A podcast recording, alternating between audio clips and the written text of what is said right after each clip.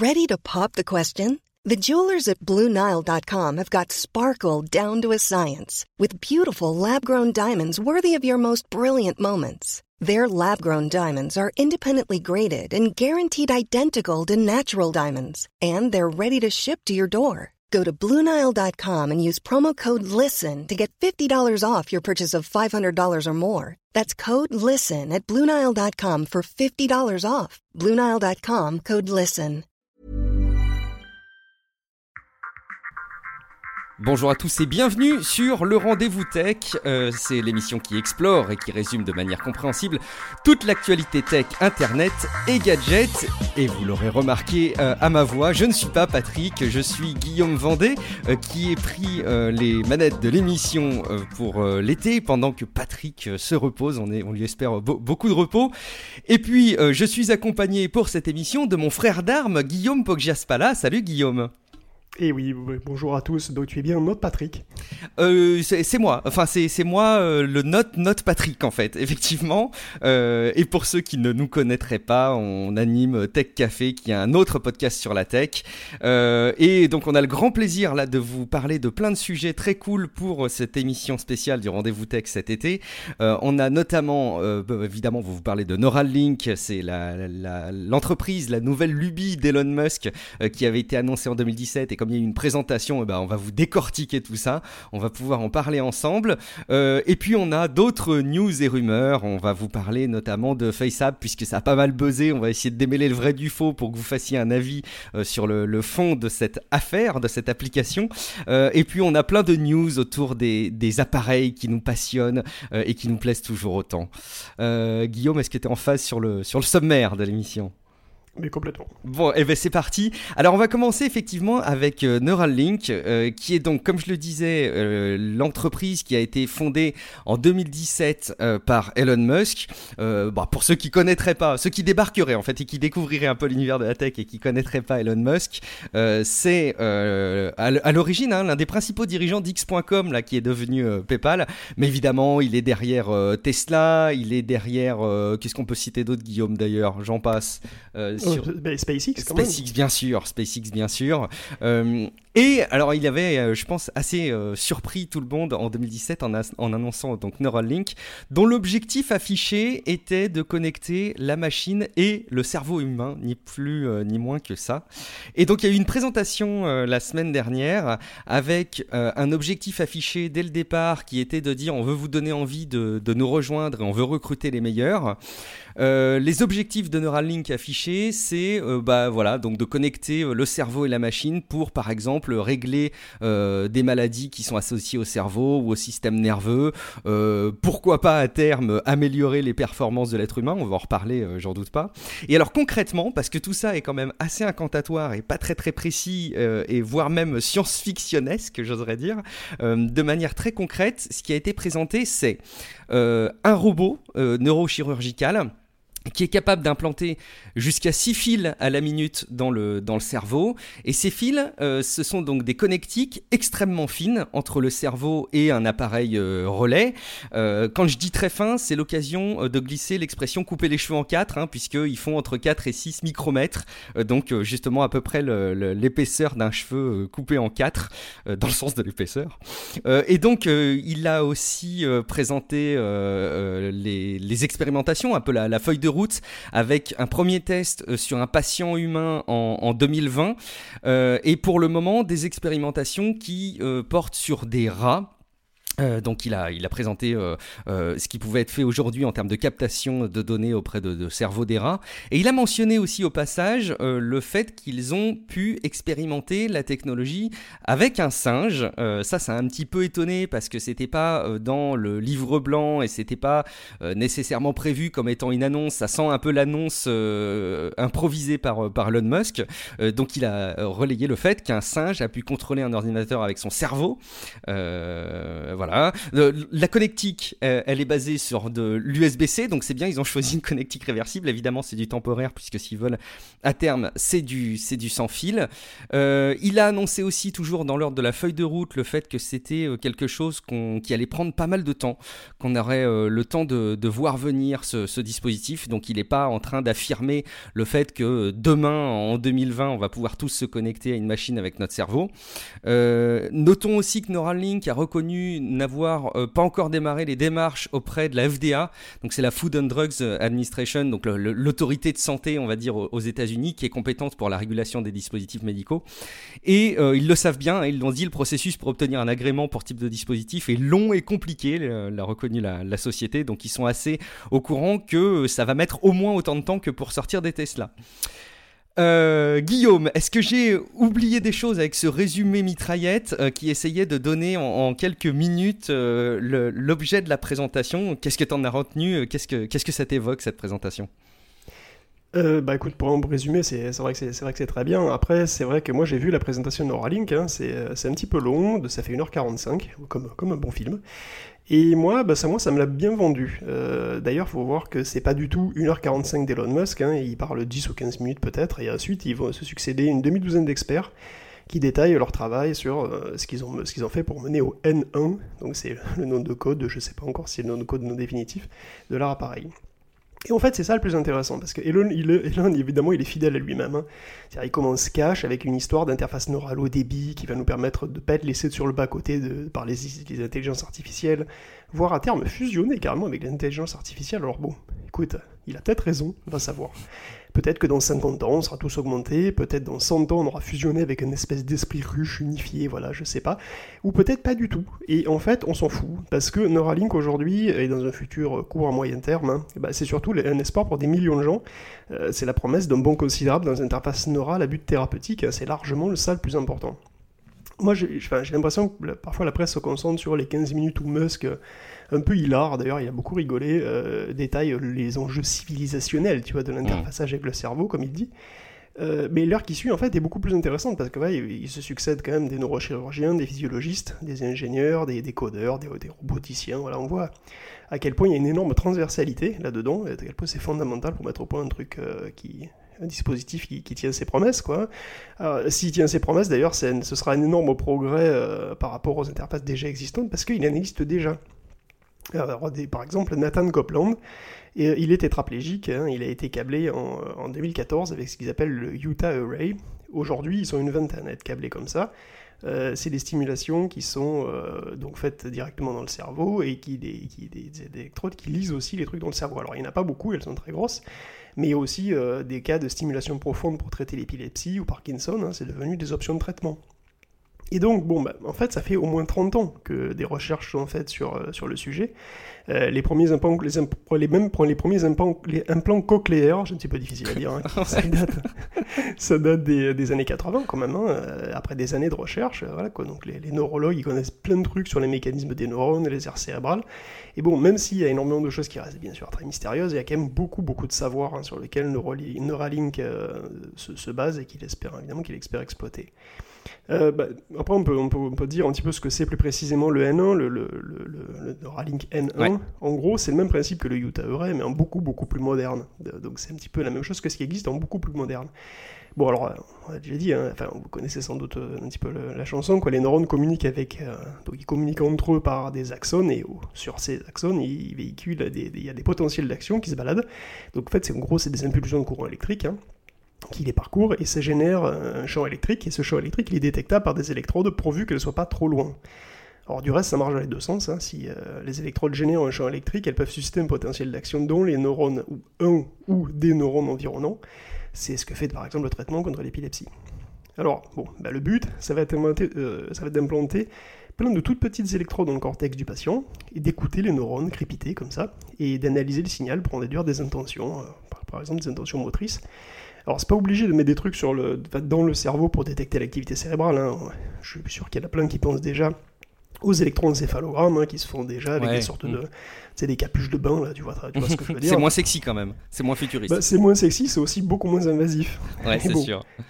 Parce qu'on l'a pas dit au passage, on peut peut-être faire une petite parenthèse pour dire que pour l'instant, il faut percer des trous de 8 mm dans le crâne. Oui, oui on va y hein. venir. on va y venir doucement à ces petits détails.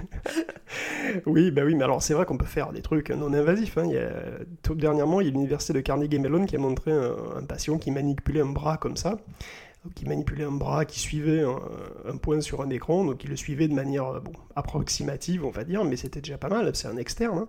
Et évidemment, un externe, justement, on perçoit que des comportements approximatifs de grandes populations de neurones, hein, donc c'est évidemment c'est assez limite, en tout cas avec les, les, équipements actuels. Et donc pour glaner plus d'infos, bah, ou alors stimuler in situ hein, carrément, bah, il faut se brancher directement dans le mou. Alors euh, dans le mou, qu'est-ce qu'on y met? On y met des électrodes qui sont effectivement dix fois plus fines qu'un cheveu hein, et qui sont surtout souples. C'est quand même une énorme, c'est vraiment une révolution de ça déjà. Euh, en plus, chaque dispositif N1 euh, peut supporter jusqu'à 1024 électrodes. Et plusieurs dispositifs N1 peuvent être implantés, donc tu peux avoir 4000 électrodes dans le cerveau, éventuellement. Alors le N1 lui-même, c'est une toute petite boîte qui contient une puce et la connectique des électrodes ultra fines, donc qui s'en échappent comme ça et qui vont se loger près des neurones eux-mêmes.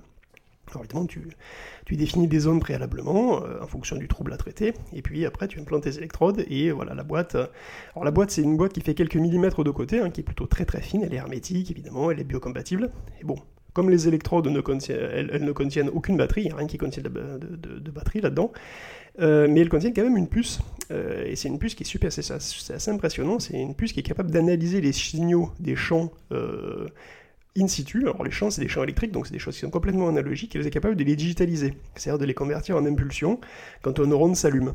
c'est une sorte de DAC, quoi, digital, digital Analog Converter, neural, tu vois, mais bon, voilà, pour, le, pour, les, neurones.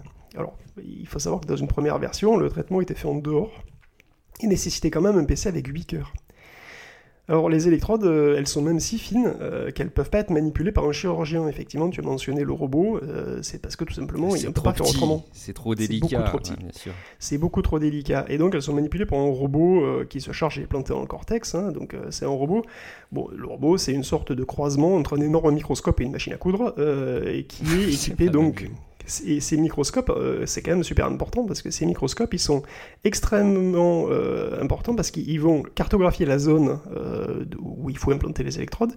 Et le robot est capable de localiser les vaisseaux sanguins et il est capable d'implanter les électrodes hors des vaisseaux sanguins. Il est si précis qu'il est capable de les éviter pour minimiser les traumas. Et tout est automatisé, comme tu l'as dit, ça. Alors, tu vois, c'est 6 par minute, effectivement, un truc comme ça. Donc il faut un petit moment, mais voilà, ça, se fait, ça se fait tout seul. Et donc, évidemment, par rapport au Utah Array, qui est un gros dispositif qu'on a à la base du crâne, bah, le dispositif lui-même, il est très réduit, il est invisible. Hein. Les électrodes sont 100 fois plus petites que celles du Utah Array et, potentiellement 1000 fois plus nombreuses. Ce qui laisse évidemment espérer euh, bah, des potentialités bien plus étendues.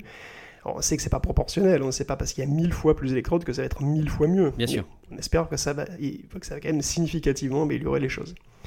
Euh, alors, euh, oui, donc effectivement, il faut présenter les trous dans le cerveau. Hein, c'est des trous dans le, pas des trous dans le cerveau, mais des trous dans le crâne. Dans le crâne, pour, les, pour, les, mettre.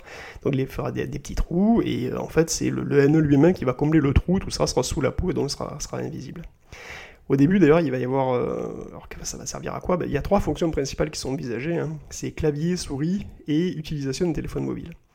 Alors, et là, évidemment, il y a la plasticité cérébrale et le deep learning qui vont entrer en jeu, évidemment, parce que pendant la présentation, il y a le physiologiste là, qui, a, montré des séries d'impulsions typiques qu'on peut récupérer des N1. Et bon, bah évidemment, c'est pas très très. Euh, pour une série d'impulsions, voilà, c'est. C'est pas très intelligible en fait, ça fait des pics, tic, tic, tic, tic, tic. Ouais, ça fait des petits pics, des petits, mm. voilà, des petits, voilà, des petites impulsions, tu sais pas trop. Alors après, évidemment, que tu regardes un neurone, deux neurones, quand tu rentres des zones comme ça, après, ça fait des patterns. Il montre que ça fait des patterns, qu'on peut en tirer des patterns et a des motifs logiques, quoi. Exactement, les motifs, on peut euh, en déduire des intentions. Et donc, évidemment, les NO vont générer des quantités de données qui sont euh, assez grosses, hein, qui vont être analysées par des réseaux de neurones artificiels, hein, cette fois, qui, euh, qui, sont plutôt bons euh, à repérer ce genre de trucs. Ça sera fait en externe. Donc, chaque, chaque patient va entraîner un logiciel sur ses propres patterns neuronaux et s'habituer lui-même à associer pensée et intention pour, pour déplacer une souris ou activer des, des, des, touches ou des, des, trucs comme ça. Alors, ça se fait déjà d'ailleurs, hein, avec des signaux, on espère juste qu'avec des signaux beaucoup plus riches, ben, on espère aboutir à des applications plus rapides, plus variées etc. Bon, la clé, évidemment, euh, c'est quand même euh, très très prometteur, puisqu'il y a des paralysés qui pourront utiliser des ordinateurs, des téléphones portables de manière mm. efficace, tu vois. Mm. plus loin même, on peut imaginer des systèmes de génération de la parole, parce qu'on sait qu'on peut associer certains schémas neuronaux de certaines zones avec des mots. Donc avec le NE, on pourrait imaginer un système qui, qui fait de la synthèse vocale, mais beaucoup plus rapide que celle qu'on a en général. Par exemple, on peut penser à celle qu'utilisait Stephen Hawking, qui était euh, extrêmement lente, malheureusement. Hein. C'était très difficile. Et alors que là, évidemment, si on arrive directement à détecter à quel mot tu penses, ou, quel groupe de mots éventuellement tu penses, ça peut évidemment aller, mm. aller, aller, très très vite. Mm. Alors, il y a, y a, un sens contraire aussi. Hein. On pourrait aussi stimuler certaines zones. C'est-à-dire que tu sais qu'on sait faire apparaître des phosphènes chez un patient en lui chatouillant l'arrière du cortex. Oui on peut aussi faire mm. entendre des bruits, hein, et à plus long terme, on pourrait imaginer euh, donner une certaine, une certaine forme d'ouïe à des sourds, une certaine forme de vision à des aveugles. Mm. Il y a déjà des choses qui ont été tentées comme ça, il y a déjà des, petites, euh, des petits capteurs, enfin des, petites, euh, des petits trucs qui ont été implantés dans les yeux de certains, de certains patients pour leur montrer des... Bah, des ombres, hein, des choses très très très imprécises pour le moment, mais, mais discerner des choses qui sont mieux que de rien voir du tout, quoi. Exactement, exactement. Il faut voir que là, on, s'adresse à des gens effectivement qui sont en situation de, handicap lourd quand même. Hein, et enfin, en tout cas, pour les tétraplégiques, tout ça, évidemment, c'est pas évident. Donc il y a beaucoup de potentiel. Euh, bah, comme tu l'as dit, hein, pour les premiers tests sur les humains, euh, on sans fil, euh, comme, comme, comme, ce que j'ai décrit en fait, hein, c'est fin 2020. si tout va bien, pour le ouais, C'est un calendrier à la Elon Musk, rappelons-le, donc c'est sujet à variation peut-être. Oui, oui, complètement. Pour le moment, on a plutôt des rats branchés en USB-C, ce qui n'est pas très très ragoûtant. Hein. Mais bon, je pense que c'est difficile de, de faire autrement pour développer le produit. Hein, c'est... Euh. Alors bien sûr, tout ça, c'est des promesses. Hein. Évidemment, le travail de Neuralink semble crédible, franchement. Euh, mais bien sûr, beaucoup de choses pourraient partir en cacahuète. Hein, et le dispositif pourrait pas être aussi inoffensif que ça. Il pourrait pas être aussi pérenne que ça. Euh, les informations pourraient être plus difficiles à interpréter que ce qu'on imagine. Bon, voilà, c'est assez clair que... de toute façon, tout ça, ça restera de, la recherche. Hein. D'ailleurs, le premier truc, ça va nécessiter des interventions de neurochirurgie qui seront moins lourdes que celles qu'il y a déjà, mais qui sont quand même des. Euh, bah, c'est quand même des trous de quelques ça reste de la neurochirurgie, quoi. ouais. Voilà, il ne faut pas non plus exagérer. Ça va être de la neurochirurgie. Alors, ils disent, évidemment, bon, ça c'est encore dans, le futur, hein, Neuralink espère trouver le moyen de rendre ça aussi léger que le LASIK. Ils ont mentionné le LASIK pour la myopie. Je pense que vous connaissez le LASIK. Le LASIK, c'est une, c'est un laser qui, écorne, enfin, qui, euh, qui écorche la cornée euh, pour la forcer à euh, se, cicatriser, à bouger, à se déformer d'une certaine, manière pour corriger la myopie. c'est ce qu'on c'est ce qu'on fait quand on quand on parle d'opération de, pour pour corriger la myopie, c'est justement ça. Oui, mm. exactement, c'est exactement ça le LASIK, c'est pour fait pour corriger la myopie, peut-être d'autres trucs d'ailleurs, je, je sais pas, je l'ai pas faite, mais effectivement c'est une opération qui est assez bénigne et qu'on fait dans une petite clinique de quartier, quoi, tu vois, donc mm. Voilà, il espère qu'à long terme, enfin qu'à plus long terme, bon ben voilà, euh, peut-être que effectivement, euh, on, pourra avoir ce genre de ce genre de truc, euh, pas forcément pour passer dans un hôpital, un service spécialisé, etc. Bon, moi je dois avouer qu'on en est loin, hein, mais si dans 10 ans les paraplégiques peuvent remarcher avec un implant posé en 2 heures dans une clinique de quartier, ça serait forcément énorme. Évidemment, évidemment. On peut que s'en réjouir, ça c'est clair. Voilà, alors c'est sûr, rien de ça n'est facile, hein, attention. C'est Neuralink semble sur la bonne voie, hein, euh, mais on en reparlera euh, voilà, dans, euh, à chaque fois, peut-être l'année prochaine, effectivement, s'ils y arrivent. Mais après, ça sera à, 10, 5, 10, 20, peut-être même 30 ans, tu vois. Hmm. Bah, voilà, c'est...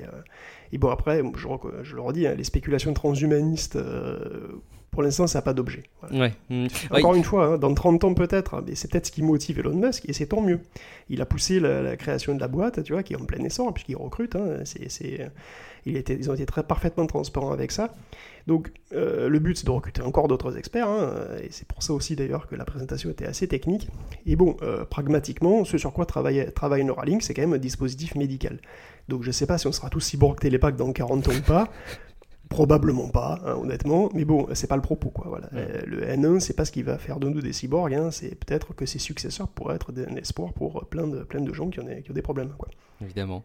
Et ah, c'est génial. Il y, a quand même plein de questions. Effectivement, il y a notamment le problème de la durabilité parce que euh, ces, petits, euh, ces petits fils euh, qui arrivent directement dans le cerveau, il y a des, des, comportements cicatriciels de la part de notre corps qui tendent à atténuer la manière dont peuvent être captés les signaux derrière.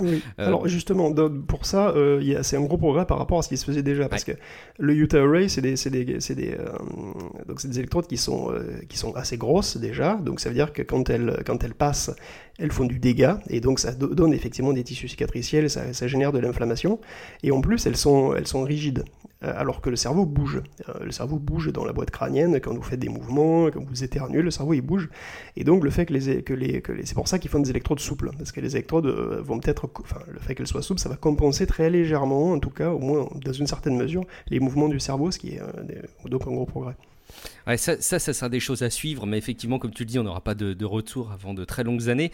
Et c'est la Enfin, j'ai l'impression, moi, que c'est la première fois que Elon Musk euh, ne vient pas avec une présentation qui se veut être euh, le, le, truc qu'il affirme faire, euh, alors oui, mieux que les autres, mais très vite, avec des surpromesses complètement, enfin, parfois invraisemblables, même s'il en tient beaucoup hein, de ses promesses. C'est-à-dire que c'est ça qui est dingue aussi, c'est qu'on a plein d'annonces assez, assez de sa part qui voient le jour quand on voit les, les fusées qui se reposent toutes seules. C'est complètement édifiant mais c'est vrai que là, on est dans un autre paradigme de la tech et on est en train quand même de regarder quelque chose qui peut profondément changer euh, l'humain, mais à long terme. Et on sent bien qu'il l'amène de manière euh, bien plus posée, euh, bien plus soigneuse, peut-être même que ce qu'il propose avec, Tesla. Alors, il y a des spéculations de fou. On parlait, on le voit assez vite dans les articles derrière, que à terme, on pourrait télécharger des voix. admettons, je pars demain en vacances en Allemagne, euh, j'ai pas appris l'allemand euh, au, collège et au lycée, bah, je, peux le, je peux le télécharger. Bon, c'est pas demain la veille, comme tu le disais tout à l'heure. Je crois que c'est, c'est pas euh, les étapes qu'il faut envisager tout de suite. Et je, je vois même pas à terme, enfin, faudrait des, des progrès complètement incroyables, j'imagine, pour, pour arriver à ça.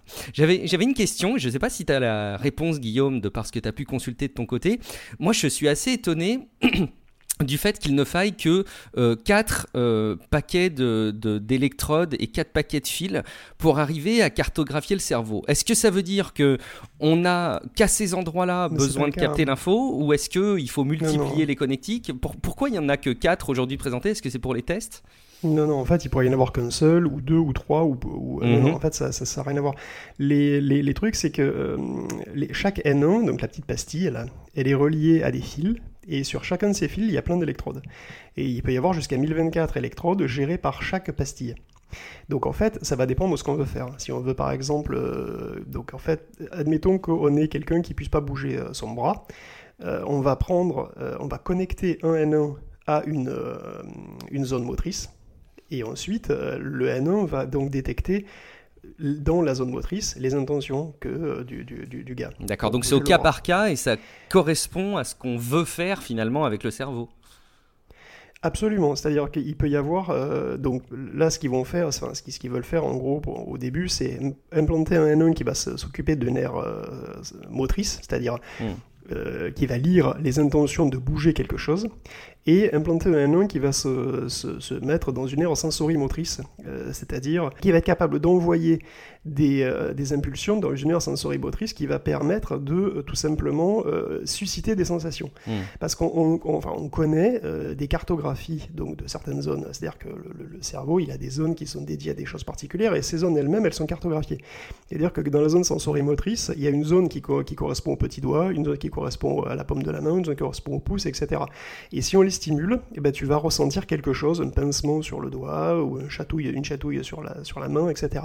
Et c'est pareil pour la vision. La vision, euh, par exemple, quand tu... Euh, donc il y a une zone qui permet d'envoyer des phosphènes à divers endroits du champ visuel quand on, les stimule, et une autre zone qui s'occupe de la couleur, il y a une autre zone qui s'occupe des objets en mouvement, etc. Et en, réalité, donc si on voulait par exemple donner une espèce de, de, bah, vision euh, une certaine forme de vision à un aveugle, on mettrait un N1 qui serait connecté euh, donc à, à, la zone occipitale, je crois, et donc il, euh, il s'occuperait de cette zone-là.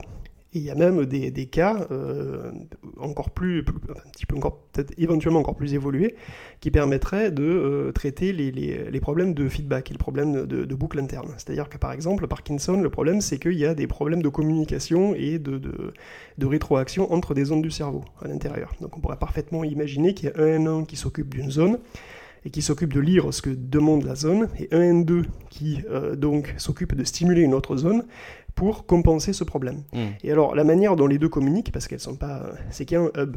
Ça, je, je, pas, je sais pas si on l'a mentionné, c'est qu'en fait. Chaque les données transitent par là, quoi.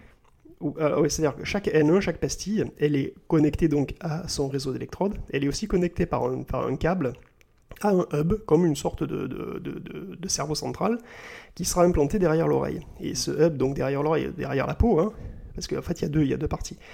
Il y a une photo où on voit un truc euh, qu'une femme a derrière l'oreille, une espèce de, comme ça ressemble beaucoup à un implant auditif en fait, hein, un truc auditif. Mais en réalité, c'est pour, euh, c'est le module externe qui donc communique avec un module interne sous la peau qui est le hub de toutes les pastilles N1 qui sont implantées dans le cerveau. Mhm.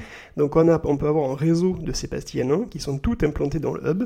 C'est le hub qui donc concentre les données et, bon voilà euh, décide de ce qu'il peut, ce qui, ce peut envoyer comme stimulation ou euh, relaie les, les informations à la partie externe, et la partie externe, c'est une partie de traitement qui reçoit ces données et qui est, euh, qui est reliée en Bluetooth avec une application sur un téléphone, un ordinateur, n'importe quoi.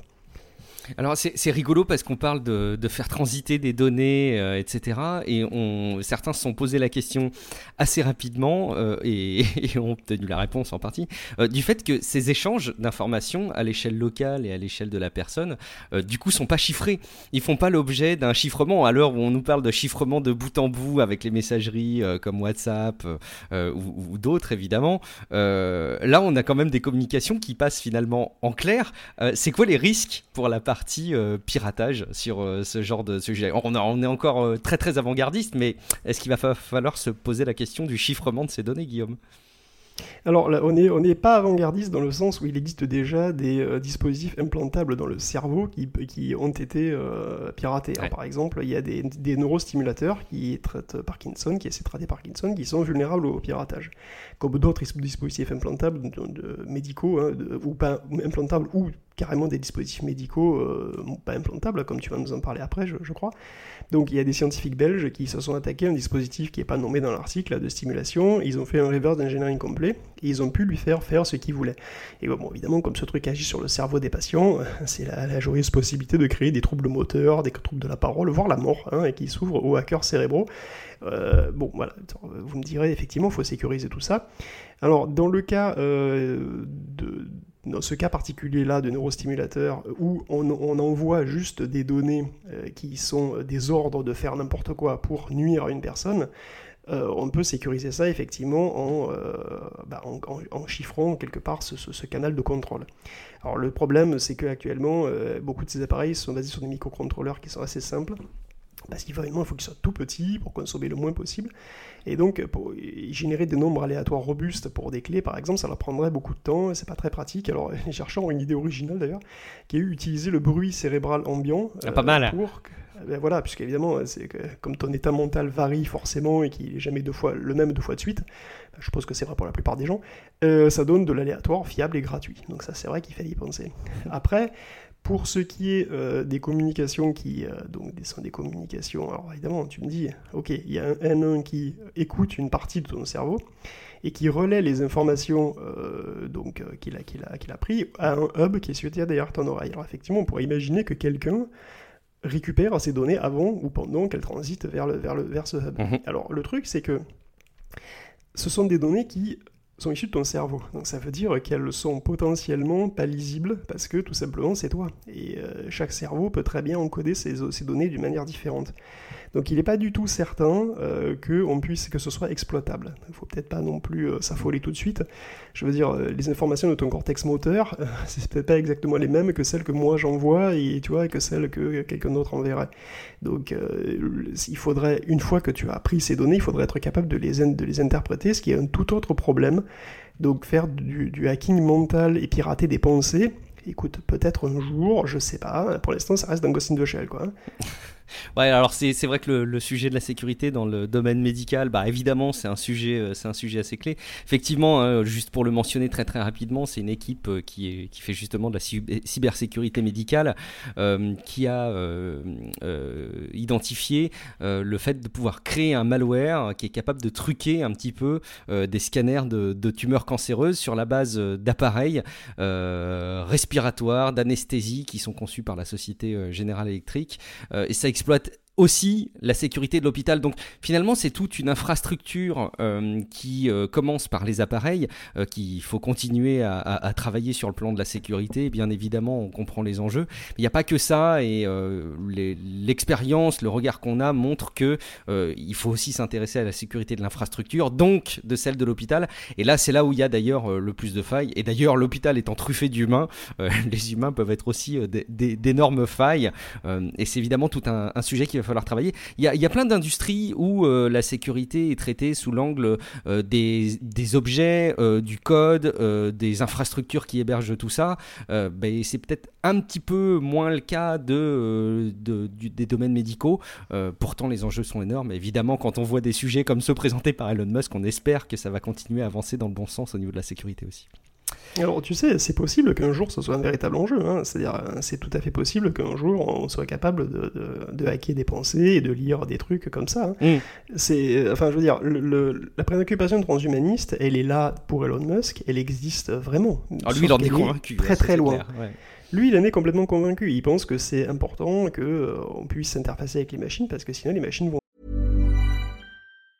If you thought the only way to get a more defined jawline with natural looking results was through surgery, think again. Juvederm Volux XC is a non surgical injectable gel filler that improves moderate to severe loss of jawline definition and can help you achieve natural looking results with little downtime. Even better, this improved definition lasts up to one year with optimal treatment. No maintenance required. Improve jawline definition for a smooth, sculpted look with Juvederm Volux XC. For important safety information and to find a licensed specialist, visit juvederm.com. That's J U V E D E R M.com. Not for people with severe allergic reactions, allergies to lidocaine, or the proteins used in Juvederm. Common side effects include injection site redness, swelling, pain, tenderness, firmness, lumps, bumps, bruising, discoloration, or itching. There's a risk of unintentional injection into a blood vessel, which can cause vision abnormalities, blindness, stroke, temporary scabs, or scarring. Talk to a licensed specialist specialist to find out if it's right for you.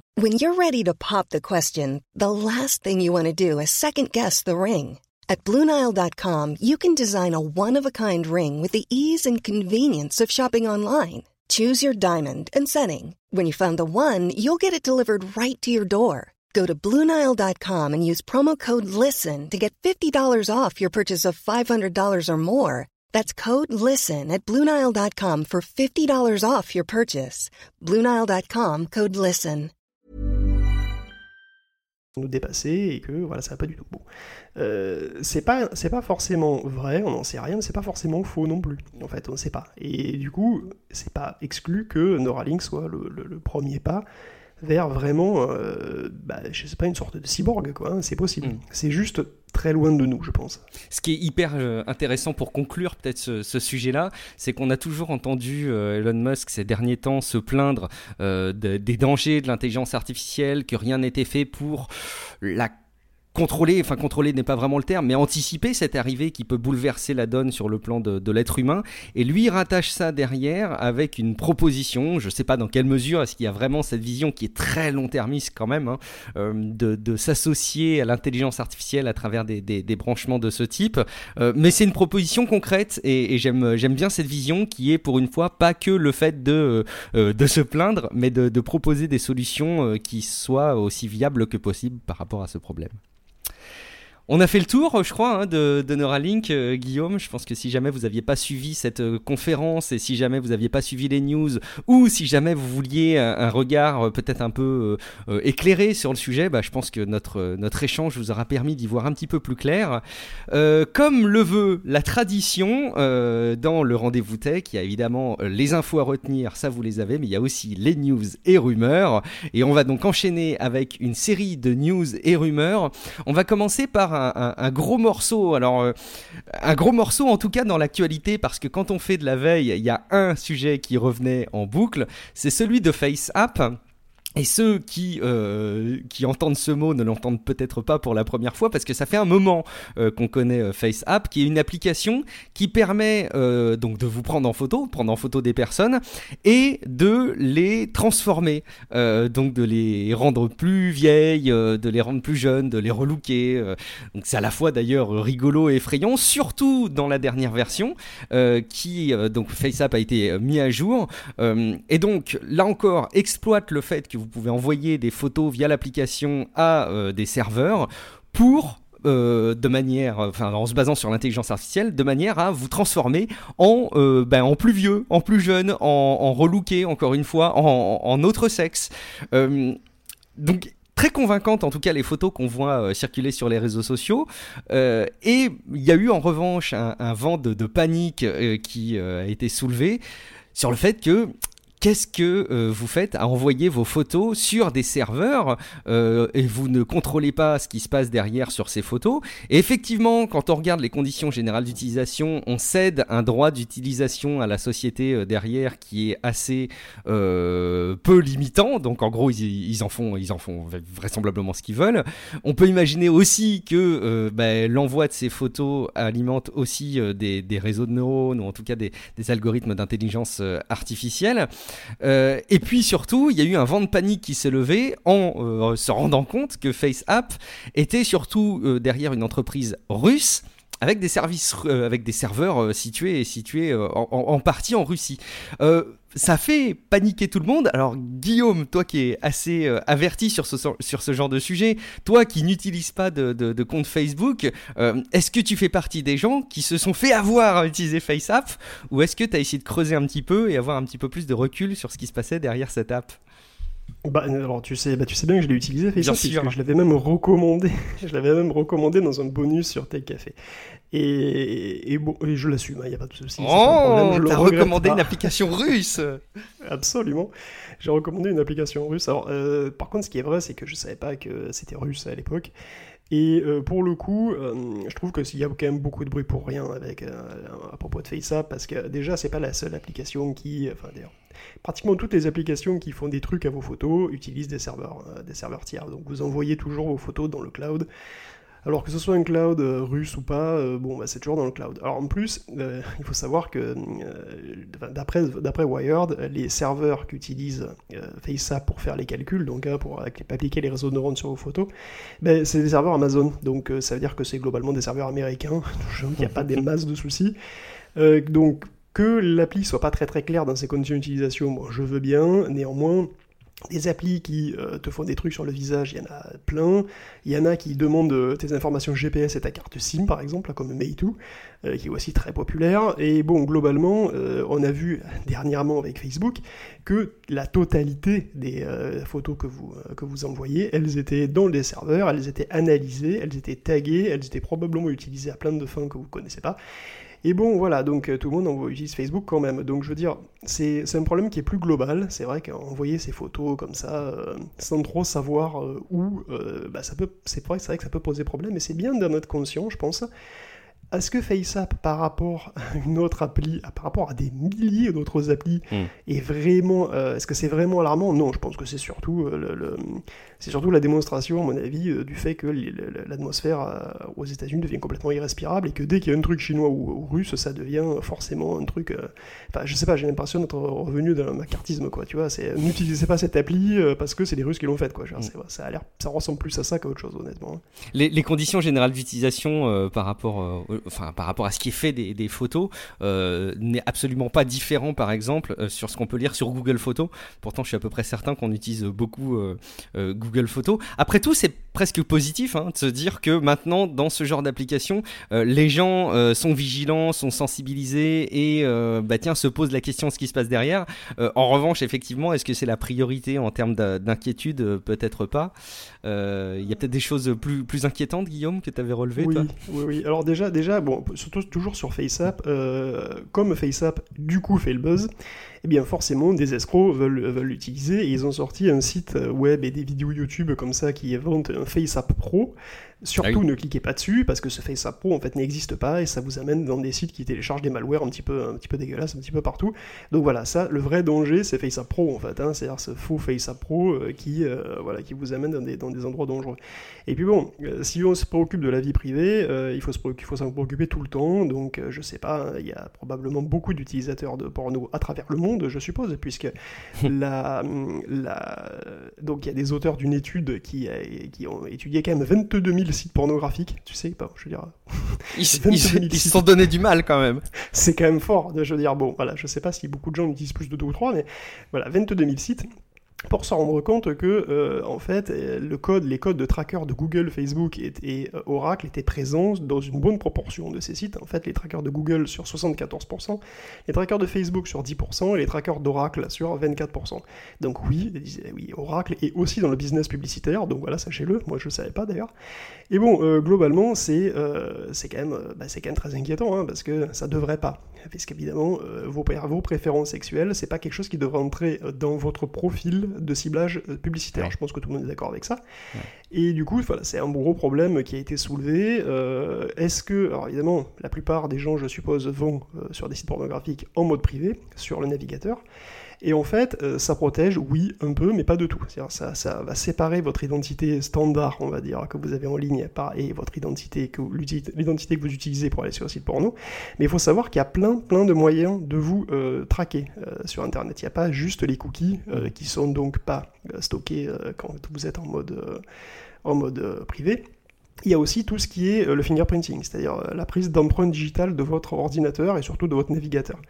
Alors, ben, comment ça marche? Ben, C'est pas très compliqué. Hein. Votre navigateur, il a une configuration. Cette configuration, c'est celle de votre PC, c'est quelle est votre résolution d'écran, quelle est votre, euh, pas les quantités de RAM, quelle est exactement la, version de votre navigateur, la version de tel truc, de tel truc, de tel truc.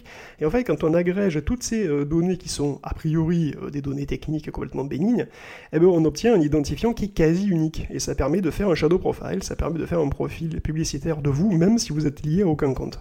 Et ce profil, il peut être suivi et traqué quand même, même si vous êtes en mode... Et il peut être très précis, bien sûr. Et surtout, euh, manifestement, il peut aussi contenir toutes vos préférences sexuelles. Donc mm. c'est un petit peu particulier. Et donc voilà, donc euh, si vous vous êtes intéressé là-dessus, eh ben, vous pouvez aller euh, télécharger Privacy Badger ou aller sur Panopticlick de l'Electronic Frontier Foundation qui vous dira à quel point votre, votre, bah, à quel point votre navigateur est sensible au fingerprinting et autres. Donc c'est bien de s'inquiéter de FaceApp, mais euh, peut-être inquiétez-vous euh, aussi d'autres choses si jamais vous, vous, êtes sensibilisé sur le sujet. Allez, on, passe à un autre type de, news et rumeurs, euh, plus sur l'angle de, tu sais, ce qui nous passionne, les smartphones. Bon, ça nous passionnait, je sais pas si ça nous passionne encore, mais... Si, encore un peu. Allez, on va parler des Google Pixel 4 en tout cas, dont les fuites ont montré qui avait plusieurs euh, donc capteurs de prévus en haut de l'écran. Alors deux choses à en déduire déjà, bah, c'est que c'est fini euh, les petites encoches pour le Google Pixel 4. Donc ceux qui n'aimaient pas les, les, petits notches, là, les encoches dont on, a beaucoup parlé, euh, bah, vous devriez être ravis. Alors moi, ce que je trouve un petit peu dommage, c'est de résumer le débat en encoche ou pas encoche, parce que là, en l'occurrence, l'écran ne va pas jusqu'au bord de l'appareil. Bon, c'est effectivement une exigence tout à fait relative et, et peut-être pas très très importante, mais j'ai pas envie de refaire le débat de l'encoche. En tout cas, euh, le Google Pixel 4 affiche plusieurs euh, zones de, capteurs, dont une qui est particulièrement large, bien trop large pour être un capteur euh, de visage 3D, donc un équivalent d'un Face ID ou des autres capteurs de reconnaissance faciale, mais permettrait de reconnaître, d'après les, les, rumeurs, les gestes qu'on pourrait faire. Alors je crois que le Samsung de mémoire Galaxy S 6, si je dis pas de bêtises, proposait déjà des gestes, c'est-à-dire des, petits mouvements qu'on pouvait faire un peu au-dessus de l'écran sans le toucher, qui n'avaient pas recueilli un engouement euh, particulièrement démentiel, et je crois que c'est pas quelque chose qui a été euh, beaucoup renouvelé par la suite. Là, il peut s'agir d'autre chose. Euh, Guillaume, est-ce qu'on est à l'aube d'une révolution sur l'interface homme-machine des smartphones avec ça? Oui, absolument. Oh, ouais. évidemment, évidemment, évidemment. Non, mais alors, tu sais que le S3, déjà, il proposait ça. Ah, c'est le S3, ouais, c'est beaucoup plus loin que le S6. Ah oui, non, c'est vieux, c'est vieux. Bah, évidemment, ça utilisait la, la webcam, hein, c'est-à-dire ça surveillait la webcam, et si vous passiez la main devant la webcam, ça, euh, genre, je sais pas, ça, soit ça Peut-être que vous faisiez, vous faisiez un rewind sur la vidéo, peut-être que vous faisiez pause, je sais pas exactement. Je sais plus. Mais en tous les cas, oui, c'est une vieille idée euh, qui était assez mal implémentée parce que bah, les capteurs n'étaient pas super, euh, super précis, quoi. Hein, c'est pas évident. Et puis bon, évidemment, il fallait interpréter aussi le, flux vidéo.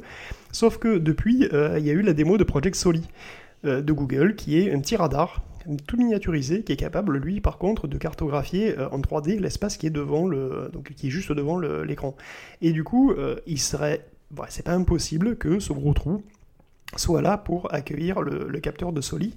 Et du coup, avec Soli, on pourrait imaginer d'être beaucoup plus précis et peut-être effectivement d'implémenter une interfaçage à la Minority Report qui serait beaucoup plus crédible, oui. Bon, après, sur un smartphone, euh, moi j'ai toujours du mal à voir les cas d'usage. Mais pourquoi pas, on verra. Euh, autre chose, le Samsung Galaxy, euh, n'importe quoi, le Xiaomi Mi A3. Alors, les, Mi A1, Mi A2 et le futur, donc le, le, Mi A3, qui a été présenté plutôt en France la semaine dernière. C'est donc ce constructeur chinois qui propose des smartphones qui sont avec une interface Android One, donc une version qui n'a pas de surcouche constructeur. Donc, il y en a plein qui apprécient évidemment le fait que ce soit relativement euh, simple et épuré, proche de euh, ce que propose Android euh, dans son interface initiale originelle. donc ça recueille pas mal d'engouement aussi parce que les tarifs des smartphones sont hyper abordables pour des produits qui sont relativement puissants et qui proposent des caractéristiques plutôt intéressantes. et ce qui est intéressant dans le cadre de cette présentation du Mi A3 qui a eu lieu la semaine dernière, c'est qu'il y a eu une vidéo euh, qui est sorti, qui montrait tout simplement le démontage par le constructeur. Alors j'ai trouvé ça assez génial en termes de, communication quelque part, puisque euh, bah, d'habitude c'est les iFixit hein, que vous, connaissez vraisemblablement et, et, consorts, qui sont donc les marques qui euh, s'approprient les, appareils dès qu'ils sortent, pas que les smartphones d'ailleurs, hein, et qui les démontent pour montrer leur réparabilité et savoir comment ils sont comment ils sont construits. là j'ai trouvé génial le fait que Xiaomi le fasse lui-même. Bah, D'une part parce qu'il coupe un peu l'herbe sous le pied à ces entités euh, qui vont faire euh, du démontage. Euh, et puis derrière, il y a aussi l'avantage de montrer potentiellement la forte réparabilité des smartphones. Je sais que c'est un sujet qui, te, qui te tient à cœur, Guillaume. Là, en l'occurrence, Xiaomi dit que son téléphone est plutôt facile à réparer et qui se démonte très facilement. On peut le croire peut-être sur parole, Guillaume, non? Bah, oui, oui, enfin, c'est ce qui semble démontrer en faisant son, son, propre iFixit. Je suis moi, moi, je trouve ça très bien, hein, honnêtement, hein, qu'un téléphone soit réparable, démontable et que ce soit assez facile pour être fait par l'utilisateur lui-même. Tu sais très bien que c'est un truc qui, effectivement me tient à cœur. Donc, oui, moi, je suis plutôt très, euh, très content euh, que ce soit, enfin, je suis très content de ce move-là de la part de Xiaomi. J'aimerais même le voir, euh, si possible, chez d'autres constructeurs, certainement. Est-ce que tu crois qu'Apple pourrait faire son, sa propre vidéo de démontage un jour? Certainement pas jamais. c'est pas du tout leur genre. Alors pour faire tourner les, smartphones, il faut des OS.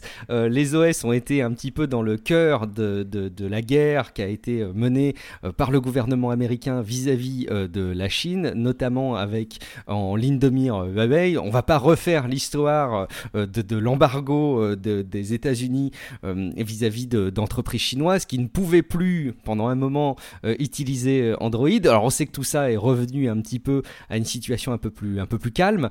Euh, mais il y a quand même cette euh, rumeur d'un OS de Huawei qui serait euh, toujours en préparation dans les cartons depuis un moment et qui aurait peut-être eu un regain d'intérêt en interne sur sa préparation pour que si un jour on bloque vraiment l'utilisation d'Android pour des entreprises chinoises, eh ben ils aient de quoi se retourner. a priori, euh, l'OS de Huawei n'aurait jamais été pensé euh, pour les smartphones d'après les rumeurs, donc ça aurait été une espèce de gros coup de bluff. Euh, Guillaume, est-ce que tu as pris le temps d'investiguer ce qui se passe dans l'univers des, OS de Huawei? Oui, alors pour l'instant, on n'a rien de sûr, donc il y a encore de nouvelles rumeurs sur d'autres rumeurs. Alors le fait est que Hongmeng OS apparemment serait donc une, une version d'un système d'exploitation pour les objets connectés et les télévisions connectées alors que le système d'exploitation pour les ordinateurs et les téléphones s'appellerait Harmony. Bon, alors il y a donc. C'est beau euh, comme nom de, système d'exploitation Harmony, je trouve. Et ça passe mieux que Hongmeng OS, hein, honnêtement. Hein, je pense. Ah, pour nous. Pour nous. Voilà, à l'international, disons globalement, je pense que ça passe quand même beaucoup mieux. Cela dit, euh, c'est pas encore certain non plus. Alors il y a des, donc oui, il y a un trademark pour un système d'exploitation Harmony qui a été, euh, qui a été enregistré. Et Hongmeng, bon bah oui, ça pourrait arriver sur une télé, sauf qu'il y a des informations contradictoires entre la sortie de Hongmeng et la sortie de la télé, donc bon voilà, je ne peux pas en dire beaucoup plus pour le moment quoi on suivra ça. Euh, autre domaine, celui du jeu vidéo. Alors on va pas trop tout détailler puisque Patrick a diffusé un épisode du rendez-vous jeu où il parle justement de, la nouvelle version de, de, la Switch, notamment la, Switch Lite. Euh, donc euh, la nouvelle Switch pour le coup classique, la console de jeu a été officialisée avec bon en gros les, mêmes prix, mais surtout une autonomie en forte hausse. est-ce que est-ce que tu vas craquer Guillaume pour cette nouvelle euh, Switch avec une autonomie qui passe euh, de 4,5 euh, à 9 heures en gardant en tête le. Alors, il y a, les benchmarks chez Nintendo, c'est assez génial. Ils se basent sur l'utilisation de Zelda. et donc, la, console peut faire tourner Zelda Breath of the Wild 5,5 heures environ en mobilité avec la batterie. Est-ce que c'est un argument de plus pour la Switch, Guillaume? Oui, c'est clairement un argument de plus. Bon, de toute façon, Nintendo a sorti la Switch Lite, qui est donc basée euh, inévitablement hein, sur une révision de la, de la puce centrale, de la révision de, de, son processeur, parce que bah, euh, sinon, évidemment, ça chauffe trop. La, Switch, elle a déjà un caloduc et un, ventilateur, donc c'est une, une, puce qui chauffe quand même pas mal. Pour faire une, un truc qui soit beaucoup plus léger, beaucoup plus fin, et qui une, avec une, donc une batterie plus petite aussi, qui ait une autonomie correcte, il fallait passer à un process de, gravure qui soit beaucoup plus moderne. Et donc, du coup, bon, bah voilà, euh, le, refresh a été fait aussi à la, fois sur la, enfin, a été fait sur la Switch euh, normale et sur la Switch Lite. À mon avis, c'est exactement les mêmes puces. Donc, comme la, Switch Lite a une plus petite batterie, elle a une autonomie qui est légèrement inférieure, entre 3 et 7 heures, alors qu'on est entre 4,5 et 9 heures sur la, sur la Switch standard, qui est donc plus grosse et qui peut se permettre une plus grosse batterie. Donc, c'est tout. Hein. Alors, on ne sait absolument pas. Euh, quelle est précisément cette puce et à, combien elle est précisément elle est gravée. Mais c'est tout simple, hein, c'est juste euh, assez, classiquement un refresh avec euh, des, technologies un petit peu plus modernes. Espérons juste que la nouvelle Switch, qui a une meilleure autonomie, ait aussi de meilleurs Joy-Con, puisqu'apparemment, il y a une espèce d'épidémie euh, de, de Joy-Con qui déconne. C'est-à-dire, alors les Joy-Con. c'est les petites manettes. Les, hein, petits sticks, hein, voilà, les petits sticks sur, sur la Switch. Apparemment, certains, ça arrive assez rapidement, d'autres, ça vient d'arriver maintenant. Mais apparemment, il y a des, il y a des milliers de cas euh, où le switch, enfin même si vous, même, donc même si vous êtes en position neutre avec le Joy-Con, ben il part, il part à gauche. Bon, pourquoi on ne sait pas. Toujours est-il qu'il il faut le, réparer. Et c'est suffisamment euh, répandu comme truc pour qu'il y ait une class action qui soit euh, aux États-Unis, qui soit lancée aux États-Unis par un cabinet d'avocats, parce que bah, apparemment Nintendo était au courant de la fragilité de ces Joy-Con et euh, bah, donc il demande réparation. Alors est-ce que c'est vrai, est-ce que c'est pas vrai? Je ne sais pas. Toujours est-il que j'espère que les Joy-Con ont quand même été un petit peu plus euh, rigidifiés ou en tout cas sont un petit peu plus solides dans la nouvelle version. Il y a des nouvelles couleurs en tout cas. Je sais pas si ça règle le problème. Il y avait des soucis de, connectivité aussi sur les Joy-Con euh, au départ. Je ne sais pas si ça n'avait pas été aussi l'objet d'une première correction. Je, je me rappelle plus. Euh, dans l'univers des consoles de jeux, on peut aussi parler de Google Stadia qui euh, alors a fait un, espèce de gros carton plein au niveau de, des relais euh, d'influenceurs et des médias au moment où ça a été annoncé. Google Stadia, pour le rappeler, hein, donc c'est la console par Google, mais comme comme c'est une console Google, bah, effectivement vous n'avez pas de console chez vous, mais elle est chez Google. grosso modo, vous avez la manette, le Chromecast Ultra et vous vous connectez à distance aux jeux vidéo qui sont streamés. Et euh, en fait, il y a pas mal de, petites déceptions déjà sur l'offre, puisque euh, beaucoup pariaient sur le fait que ça allait être le, Netflix du jeu vidéo, mais évidemment, euh, ça ne l'a pas été, et il faut bien passer à la caisse pour les, pour les jeux vidéo par exemple. Et là, la nouvelle déception, c'est qu'il n'y a pas de, possibilité de brancher des casques Bluetooth sur la manette. On peut la brancher bah, sur la télé si jamais on a une télé compatible et qu'on utilise déjà, enfin qu'on a déjà la possibilité de brancher un casque Bluetooth sur sa télé, mais a priori pas par la manette. Alors moi, je suis pas un un gamer aussi euh, soutenu, euh, enfin qui nécessite en tout cas des, des, casques Bluetooth, est-ce que c'est un gros problème ça Guillaume ou est-ce que c'est pas un, petit ouin ouin en plus pour les détracteurs de la, de la Google Stadia? Oui, bon honnêtement, euh, je... Je sais pas trop quoi en penser parce que je veux dire, ça arrive jamais que tu branches ton casque Bluetooth sur ta manette, quoi. Tu le fais pas sur ta manette PS4, tu le fais pas sur ta manette Xbox, quoi. Donc euh, tu le fais pas sur ta manette Stadia, ça me choque pas plus que ça. Sauf que comme il n'y a pas de console, tu, c'est vrai que tu te dis, bon, bah finalement, je branche à quoi? Qu'est-ce que je fais? C'est des interrogations qui sont soulevées par le, nouveau mode d'utilisation, la, nouvelle nature, si tu veux, de Stadia, hein. cette espèce de, console déportée comme ça, qui est, euh, bah, c'est vraiment très nouveau et donc forcément les gens se posent des questions. À, raison, à hein, complètement à raison. Bon, moi, c'est pas le casque Bluetooth qui va me faire utiliser ou pas Stadia. Hein. J'avais déjà parlé plusieurs fois je suis pas particulièrement, euh, enfin, j'attends pas particulièrement Stadia, même si je le testerai très volontiers, mais bon, voilà, je suis pas euh, super hypé. Enfin voilà, moi, tu me connais, j'aime bien le, de toute façon j'aime bien le matos, j'aime bien les. T'aimes la bonne vieille cartouche. Machines. Exact. Non, alors, mais non, mais tu sais que carrément en fait. Hein. tu sais que depuis qu'il y a des, il y a des DVD, je pleure parce qu'il y a tant de chargement. Je me dis les cartouches. Ah, sûr. Bon, voilà. Et puis tu pouvais intégrer la sauvegarde dedans. Non mais tu rigoles. Non mais c'est vrai que j'en suis quasiment là, donc c'est vrai que Stadia c'est peut-être pas tout à fait pour, pour mon profil quoi. Mais bon, écoute. Hein. Bon, est-ce que tu serais plus Xbox One euh, éventuellement, euh, juste pour mentionner le fait qu'elle serait euh, hyper en retard par rapport à la, à la, PS4 sur ses ventes qui chutent énormément en fin de génération. Alors sur le duel PS3 Xbox 360, a priori la Xbox 360 avait plutôt dominé l'environnement commercial. Je ne, je ne parlerai pas de l'aspect engouement ou jouabilité, etc., mais vraiment sur l'aspect euh, commercial. Euh, et la PS3 avait euh, rattrapé la, Xbox 360 sur la fin de sa génération. pour la Xbox One, il semble que ce soit une, baisse permanente avec un déclin qui de, avec une chute de 48% des ventes. donc bah, c'est normal. Hein. Tu, tu, tu penses que c'est pas grave pour eux?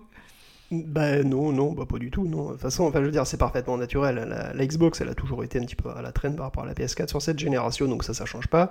Et globalement, ben, c'est la fin de la génération de toute façon. on entend parler de la PS5, on entend parler de la Scarlett tout le temps. Euh, voilà, c'est tout à fait normal. Hein, le, marché est saturé. Les ventes, donc, ben, déclinent parce que les gens, ben, soit ils ont une Xbox, soit ils veulent pas de Xbox, ils ont autre chose, soit ils attendent la, prochaine génération. Et puis, c'est pas non plus. Enfin, il y a 48% de, de, de baisse de revenus en vente de, machines, ce qui en fin de génération est pas complètement foufou non plus. Et ça représente donc une baisse de 10% du, chiffre d'affaires sur le, secteur gaming chez, chez Microsoft c'est des chiffres qui sont euh, parfaitement, enfin c'est naturel, hein, voilà, c'est fini quoi, c'est tout. Euh, c'est bientôt la génération PS5. Bon, il va falloir changer, à, songer à passer à la caisse pour changer de génération. Un, autre euh, petit mot aussi pour une société qui semble décevoir certains, bah, c'est Netflix qui, a priori, les pauvres, ils n'auraient enregistré que 2,7 millions de nouveaux abonnements payants entre avril et juin. Euh, ils en attendaient 5 euh, millions euh, et ils en ont même perdu quelques-uns aux États-Unis. Alors bon, c'est que 100, 120 000 personnes, hein, mais les États-Unis concentrent près de 40% des abonnés. Il y en a qui disent, bah oui, à force d'augmenter les prix, voilà ce qui se passe. Et puis il y en a d'autres qui disent, bah il faut voir aussi que la concurrence, elle n'est pas, elle pas neutre. Il y a Amazon, Hulu, il y a YouTube, et puis arrive Disney, forcément arrive Apple. Euh, est-ce qu'il faut s'alarmer pour Netflix, Guillaume? Oui, bah oui, bien sûr, il faut s'alarmer. Hein. Je, pense que c'est clair et net. Hein. Non, non, mais c'est au-delà de la hausse de prix qui, à mon avis, n'a pas eu une énorme influence.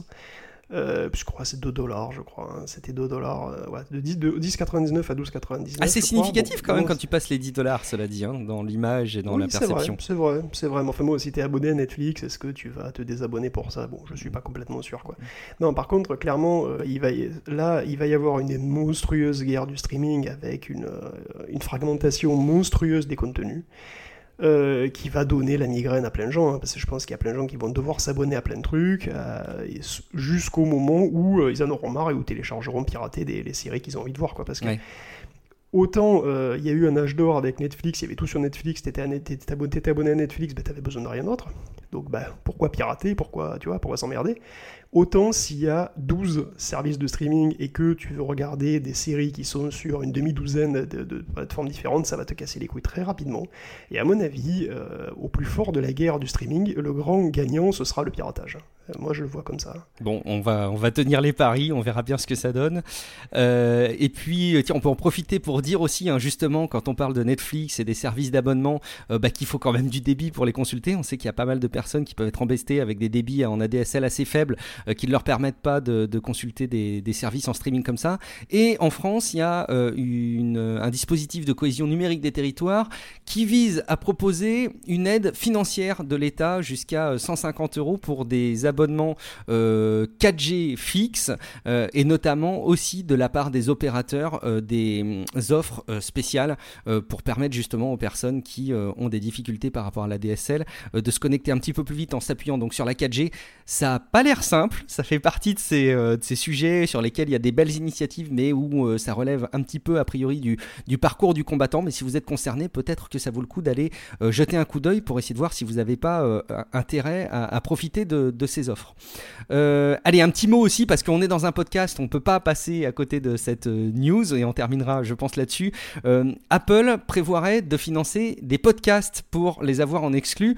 On avait parlé euh, il y a de ça quelques temps de, Magellan. Si vous intéressez à l'univers des podcasts, vous avez dû entendre parler de cette euh, initiative de, Mathieu Gallet euh, qui propose donc de, une application qui référence tous les podcasts gratuitement, mais qui propose aussi des podcasts produits par Magellan et donc accessibles uniquement de manière payante.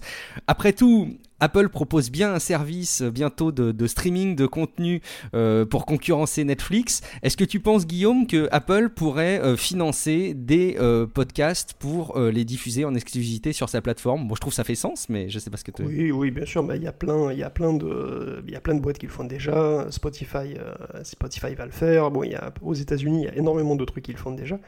Donc c'est non, c'est un modèle qui, qui commence à, émerger, en tout cas à essayer d'émerger. Oui, oui, c'est à mon avis, c'est clairement euh, un futur pour le, podcast, pas le seul bien sûr, mais oui, c'est ça me paraît euh, ça me paraît quasiment logique, oui, parce que Apple a historiquement, c'est lui qui a fait naître le podcast quasiment. Mm.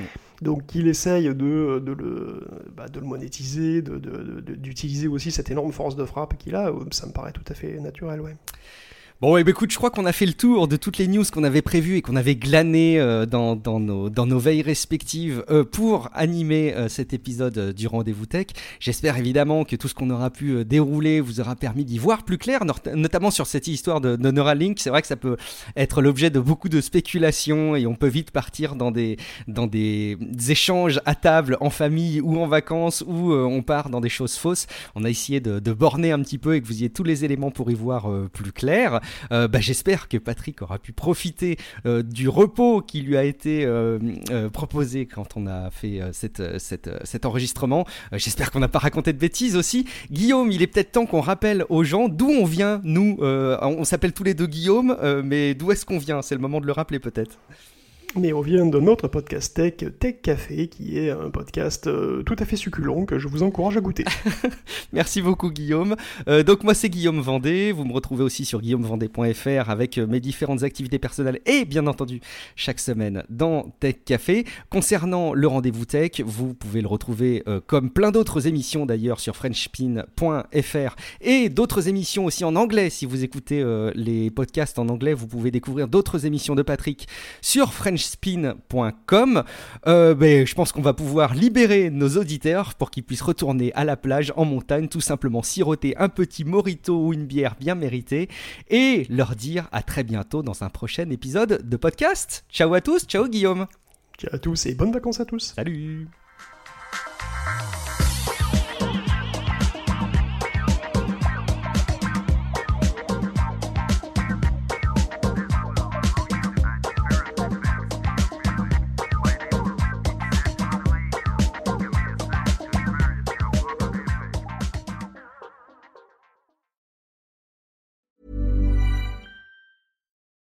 Join us today during the Jeep Celebration event. Right now, get 20% below MSRP for an average of 15178 under MSRP on the purchase of a 2023 Jeep Grand Cherokee Overland 4xE or Summit 4xE.